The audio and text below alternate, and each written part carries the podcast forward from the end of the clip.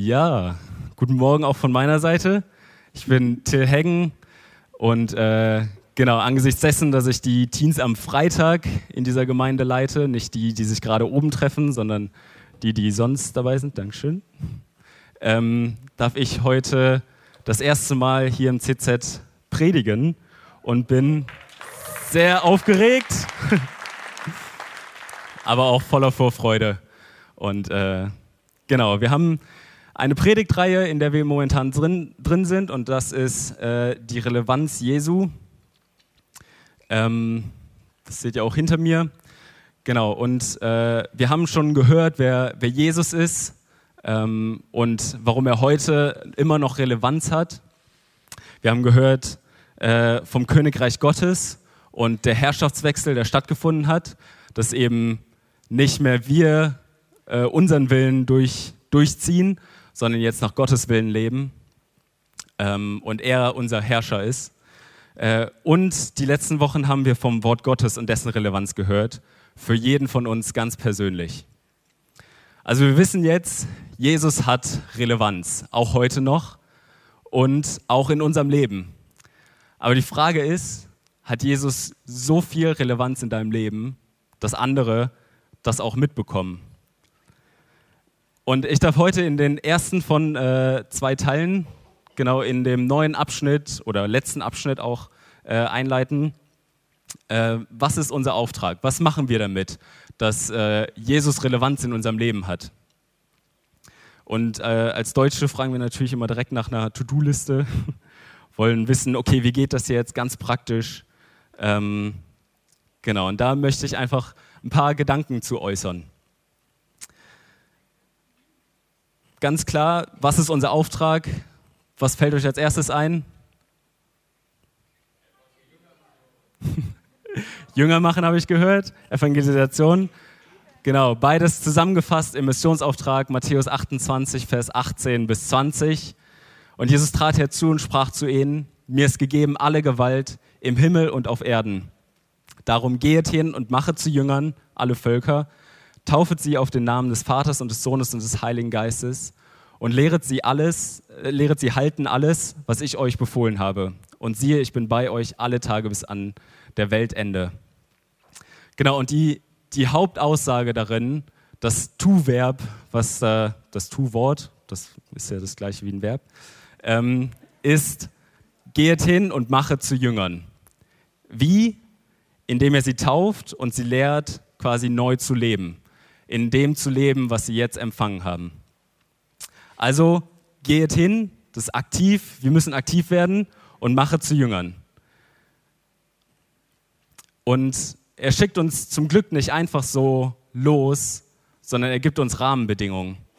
Äh, und der Auftrag, mache zu Jüngern, ist eingebettet, ähm, genau, ist eingebettet in äh, Versprechen, die er uns gibt. Mir ist gegeben alle Gewalt im Himmel und auf Erden.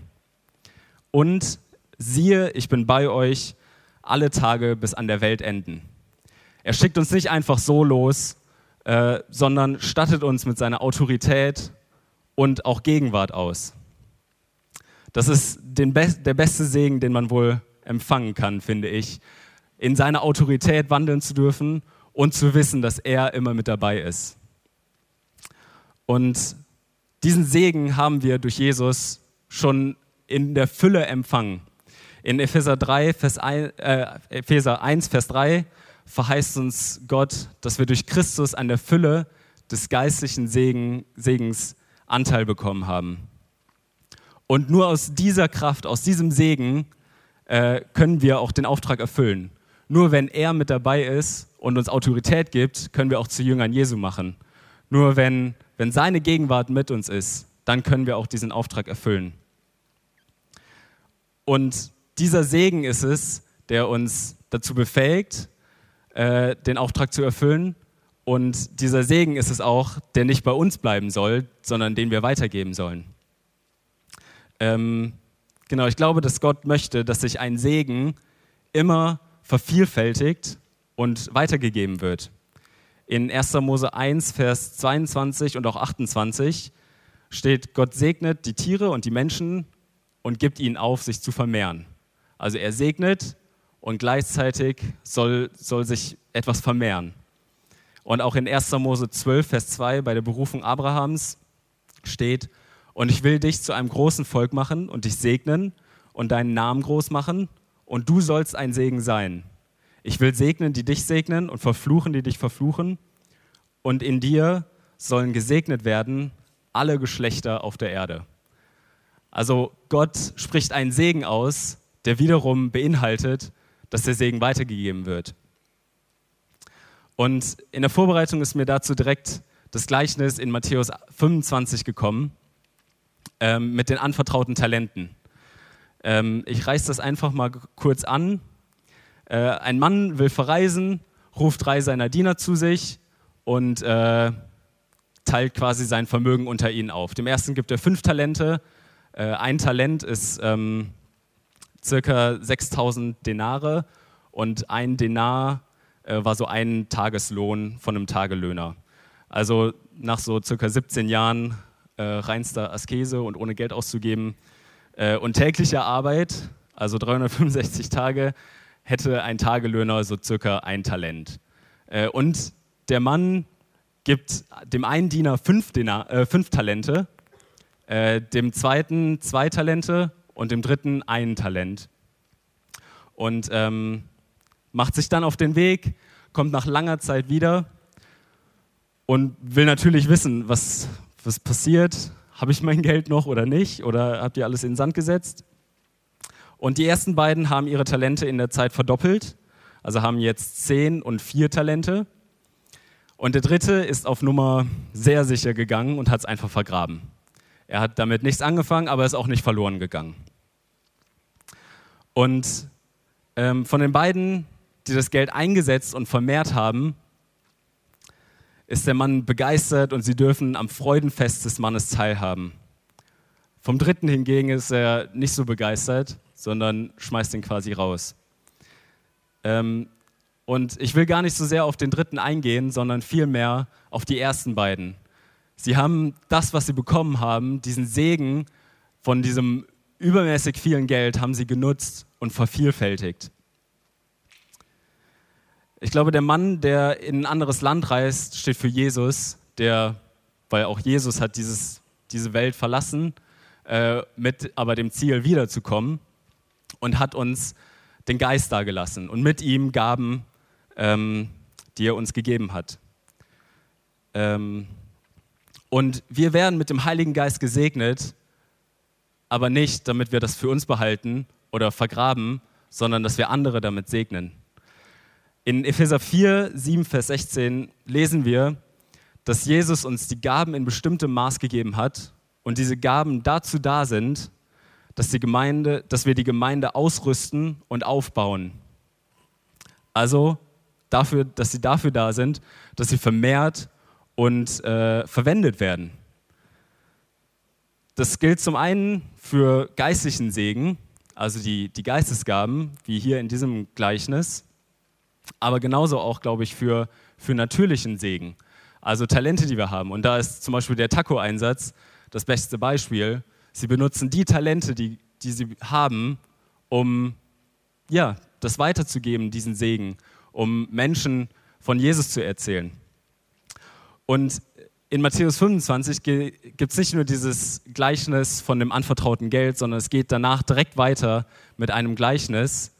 Ähm, über äh, die, äh, genau, ich habe den Namen des Gleichnisses vergessen, aber ähm, dass Jesus wiederkommt und die Gruppe oder die Menschen in zwei Gruppen aufteilt.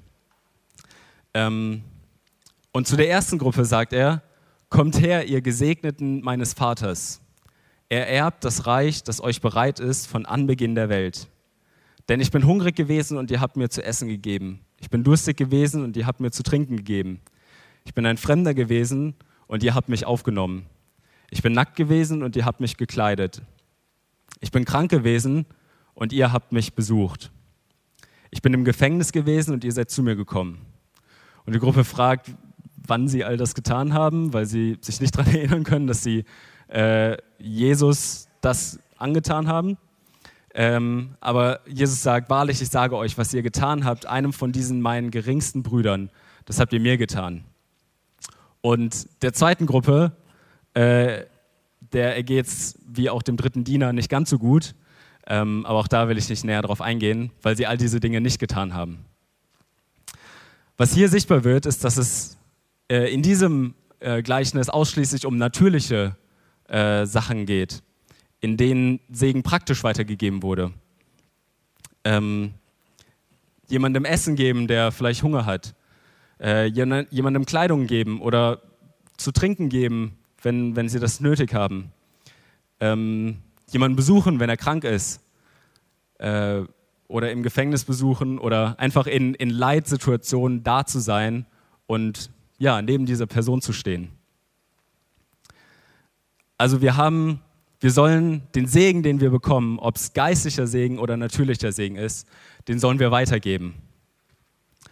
Und wir dürfen aber nicht vergessen, aus welcher, aus welcher Kraft heraus, aus, also woher wir selber diesen Segen bekommen, weil nur wenn wir selber diesen Segen haben, können wir auch das auch weitergeben. Wir können keiner Person Essen geben, was wir selber nicht haben. Wir können keiner Person Kleidung geben, die wir selber nicht haben. Aber all das, womit wir gesegnet sind, dürfen wir einfach freigebig weitergeben.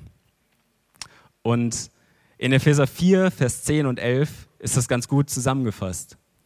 Jeder, jeder, also jeder von uns soll den anderen mit der Gabe dienen, die er von Gott bekommen hat. Also es sind Gaben, die wir von Gott bekommen haben, die nicht unsere sind. Wenn ihr das tut, erweist ihr euch als gute Verwalter der Gnade, wie die beiden Verwalter aus dem Gleichnis vorher, die Gott uns in so vielfältiger Weise schenkt.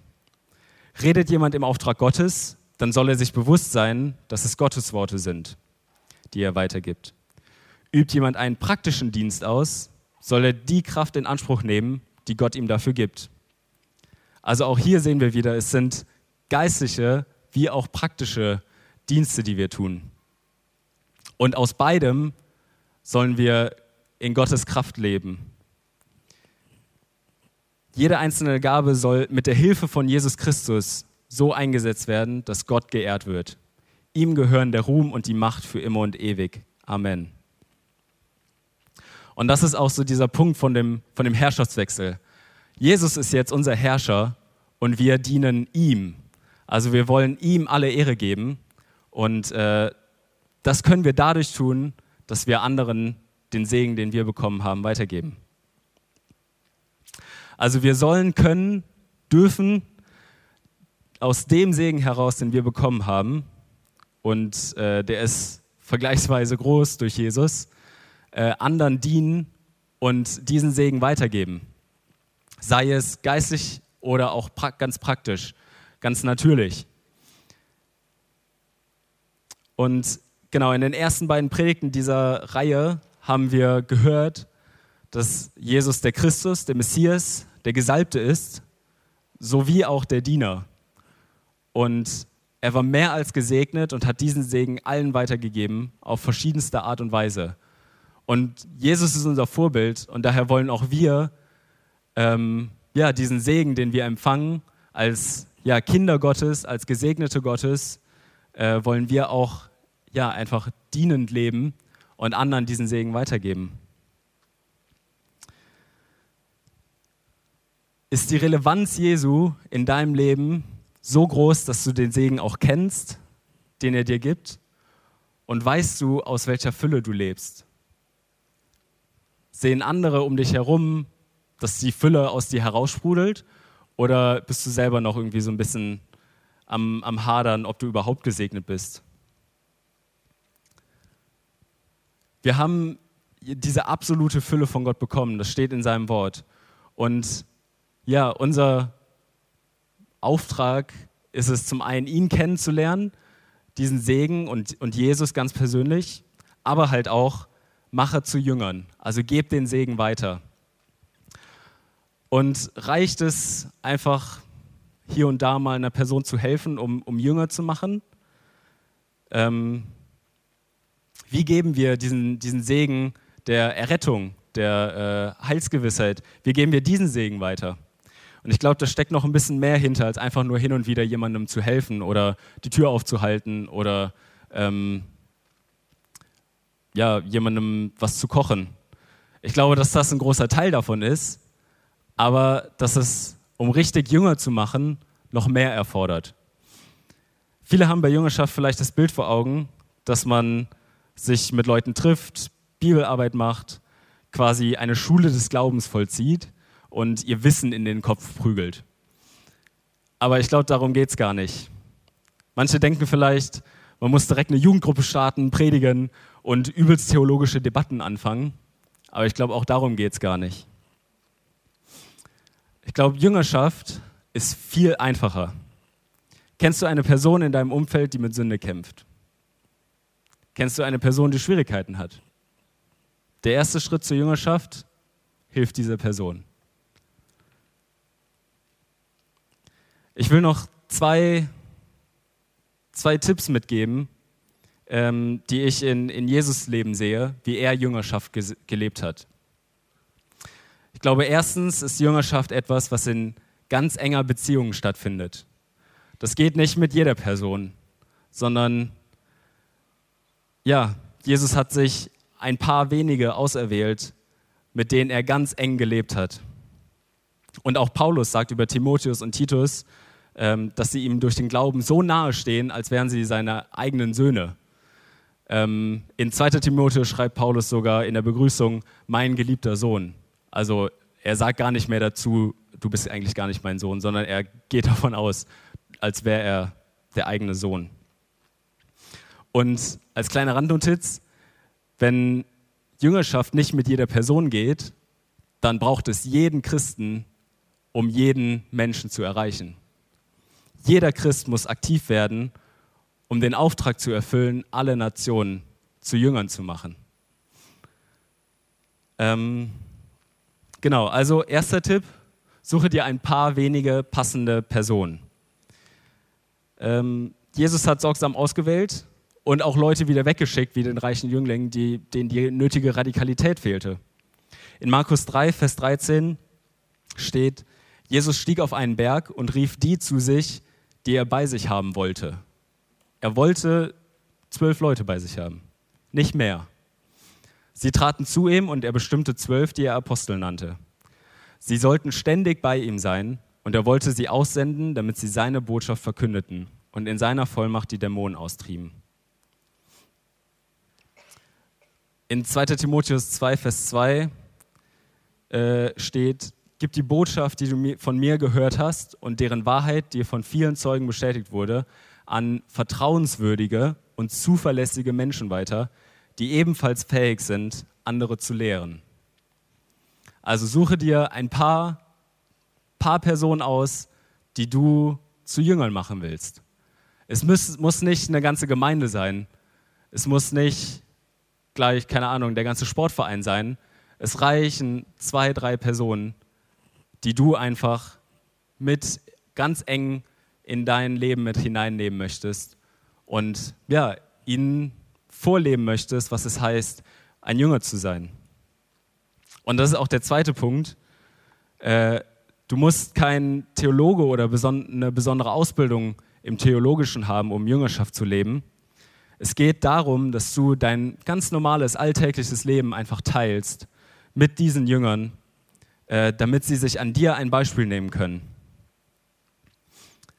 In Markus 3, Vers 13 steht auch, sie sollten ständig bei ihm sein.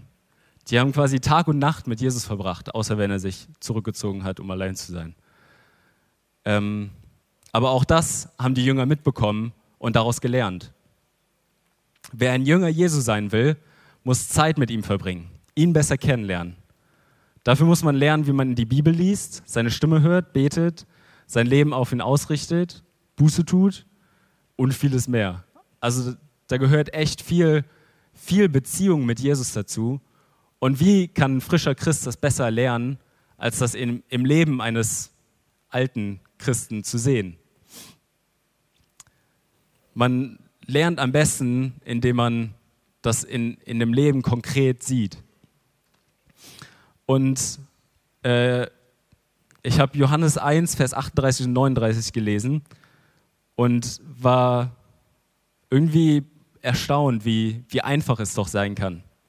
Da ging Jesus vorüber, Johannes blickte ihn an und sagte, Seht, dieser ist das Opferlamm Gottes. Als die beiden Jünger das hörten, folgten sie Jesus. Jesus wandte sich um und sah, dass sie ihm folgten. Was sucht ihr? fragte er. Rabbi, erwiderten sie, wo wohnst du? Jesus antwortete, Kommt mit, dann werdet ihr es sehen. Da gingen die beiden mit ihm mit. Es war etwa 4 Uhr nachmittags. Sie sahen, wo er wohnte und blieben für den Rest des Tages bei ihm.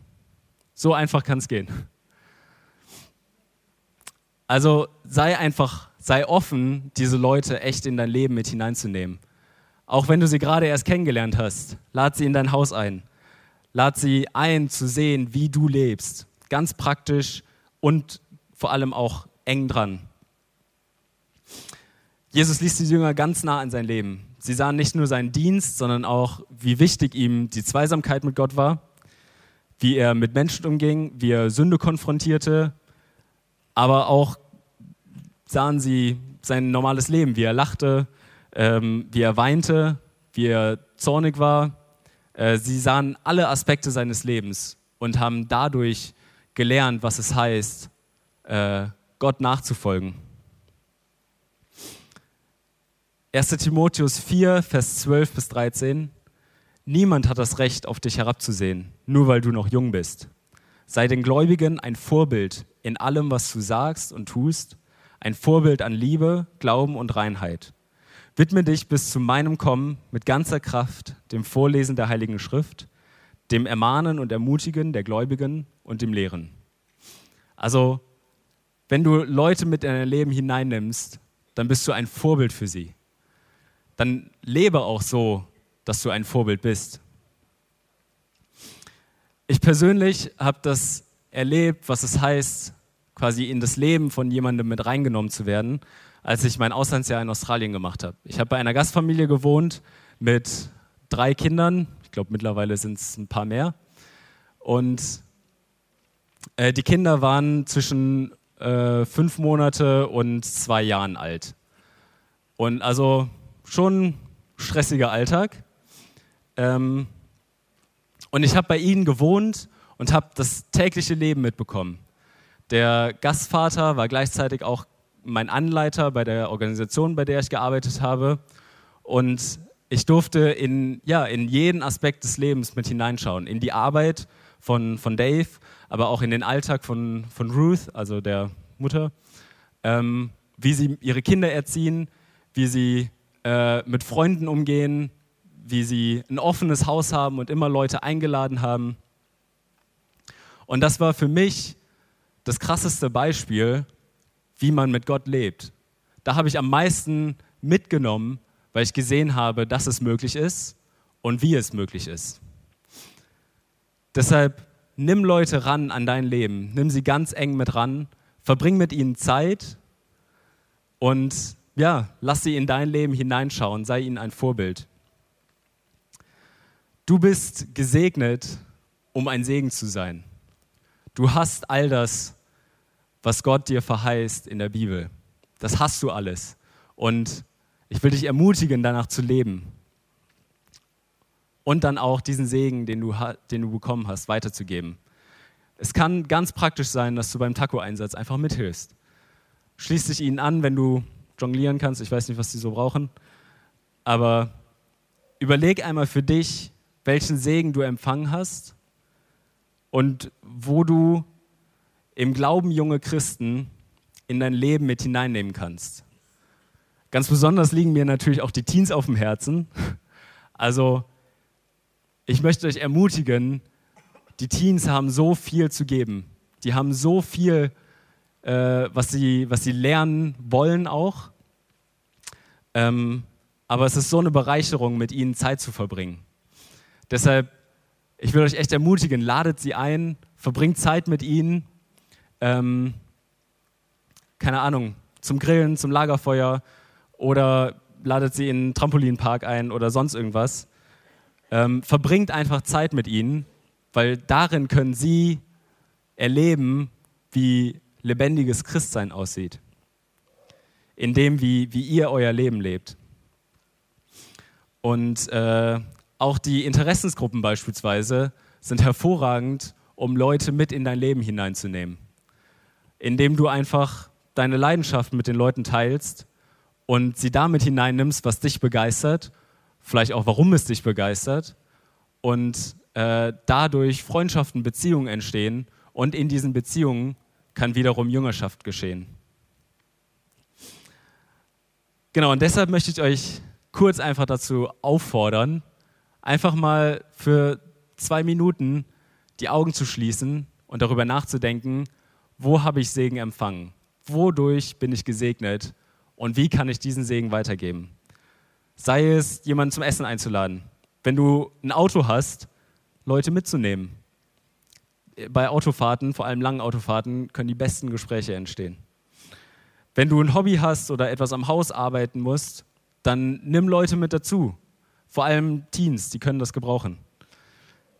Lass sie einfach mitmachen an dem, was du tust. Nutze diese Zeit, die du dann mit den Leuten hast, für gute Gespräche.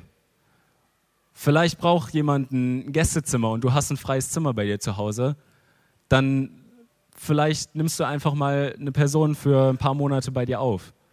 Äh, auch darin kann Jüngerschaft geschehen, wenn du Leute in dein Leben mit hineinnimmst.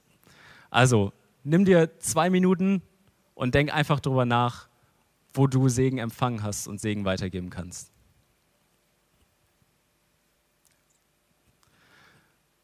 Ja, Vater, ich danke dir, dass du Relevanz in unserem Leben hast. Ich danke dir, dass, dass du unser Leben verändert hast, dass du die Herrschaft über unser Leben hast und dass du uns so reich gesegnet hast mit, mit deiner Errettung, aber auch darüber hinaus einfach mit, mit deinem Heiligen Geist, den du uns zur Verfügung gestellt hast, mit, ähm, ja, mit allem, was wir zum Leben brauchen. Danke für deine Verheißung, die du uns gegeben hast, dass, dass du uns einfach überreich gesegnet hast.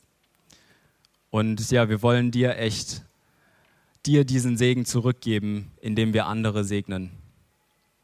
Wir wollen gute Verwalter sein, die, ja, die den Segen gut verwalten weitergeben und multiplizieren. Und ich bete, dass, dass jeder einzelne Gedanke, der jetzt irgendwie äh, gekommen ist, wie dieser Segen weitergegeben kann, dass er gefestigt wird und dass er in die Tat umgesetzt wird. Dass wir, dass wir gehen und aktiv werden und nicht warten, bis, bis Jünger auf uns zukommen, ähm, sondern echt ja einfach in, ja, in Bereitschaft leben, ähm, andere zu segnen. Danke, dass, dass wir aus deinem Segen heraus leben dürfen, dass du uns ja auch darin führst und leitest und die richtigen Personen zeigst, die wir zu Jüngern machen dürfen. Und ja, danke, dass, dass du ein Gott der Multiplikation bist und dass du uns dabei hilfst. Amen.